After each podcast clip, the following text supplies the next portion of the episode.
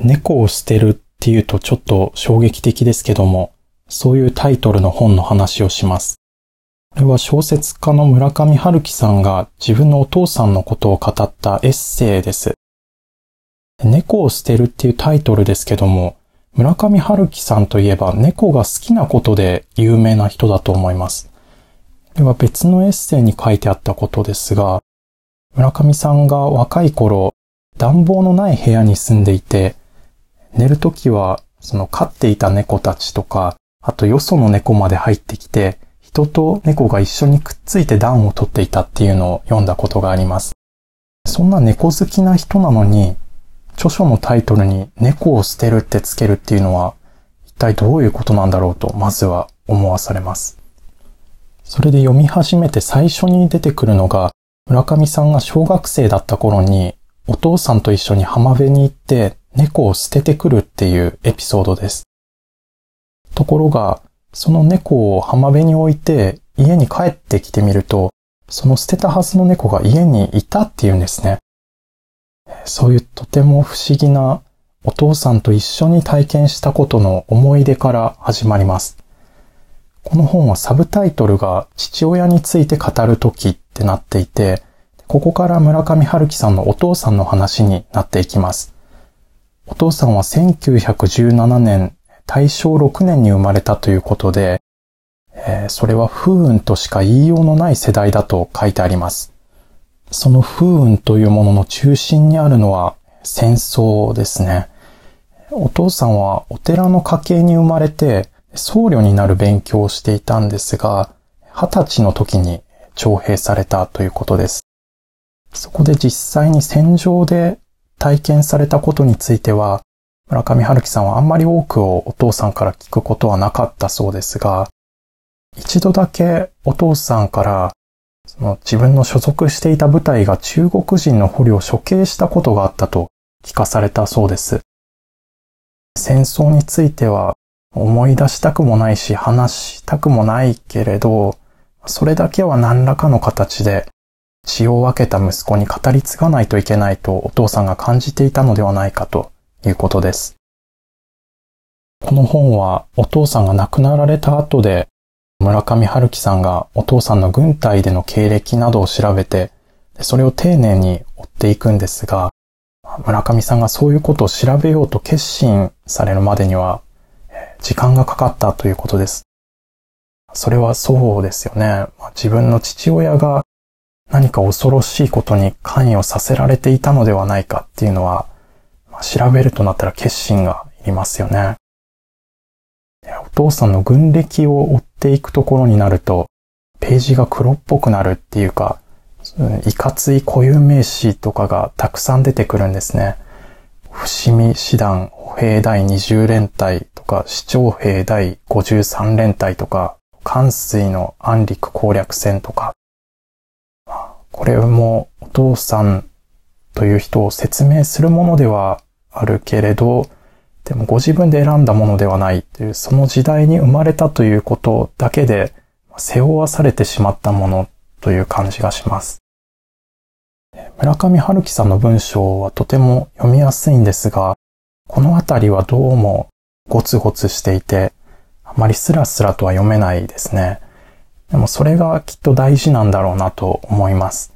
そういう生身の人の歴史を追っていったなら、そんなに整理された情報になるはずがないっていうか、そういう固有名詞の羅列によってある人が生きていたんだなと感じられるところもあるんだろうなと思います。村上さんとお父さんとはほとんど絶縁状態であった期間も長かったようなんですが、そこにまつわる感情のもつれみたいなものにはあんまり触れずに、淡々とお父さんについてそうやって記録と、あと記憶から語っています。一人の人間はそういう個別の事象の積み重ねであって、もちろんその人の固有の人生なんですけども、でも同時にたまたまそうなったに過ぎないものでもあるということなんですね。無数の仮説の中からもたらされたたった一つの霊言な現実と書いてあります。そして一人の人間はたまたまそうなっただけのものではあるけれど、それでもその歴史を受け継いでいかなくてはならないっていうことも繰り返し、この本に出てきます。全部で100ページくらいの本なんですが、その中に結構多めに絵も入っています。台湾のイラストレーターのガオイエンさんという方の絵だそうです。セピアがかった繊細な感じの絵で、少年時代の村上さんが猫まみれになって縁側に寝転がってる絵とか、僕は好きですね。広い浜辺にいる絵っていうのも何枚かあって、穏やかな乾いた風が吹いているような感じがします。もう一つ絵で印象的だったのは、この本の村上さんのエピソードに出てくる2匹の猫がいまして、1匹は冒頭でお父さんと一緒に浜辺に捨てに行ったという大人の猫で、もう1匹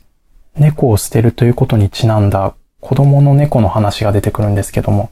多分その大小2匹の猫が水を入れたお皿の前でなんとなく寄り添ってる絵っていうのがあるんです。この2匹がこういう風に実際に一緒に行ったことがあるのかはわからないですけど、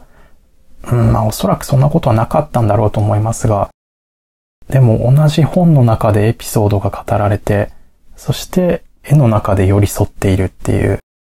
そういうこの本の絵を見てると、なんだか不思議な感覚があって、生き生きとした絵なんですが、でも、ある時間っていうものをそこにピタッと焼き付けたような感じもあって、そういう自分の生まれる前の時代の風景とかが描かれているのに、それが懐かしく思い出されるようなところがあります。文章では、あの、戦争のことが多く語られていますけども、穏やかな絵が入っていることで逆に命が与えられてるっていうか、その時代に誰かが本当に生きてたんだっていう感じがします。村上春樹さんは、好むと好まざるとに関わらずという表現をよく書いてらっしゃると思うんですが、言い換えると、人の意志とは関係なく流れていくものがあるっていうことですね。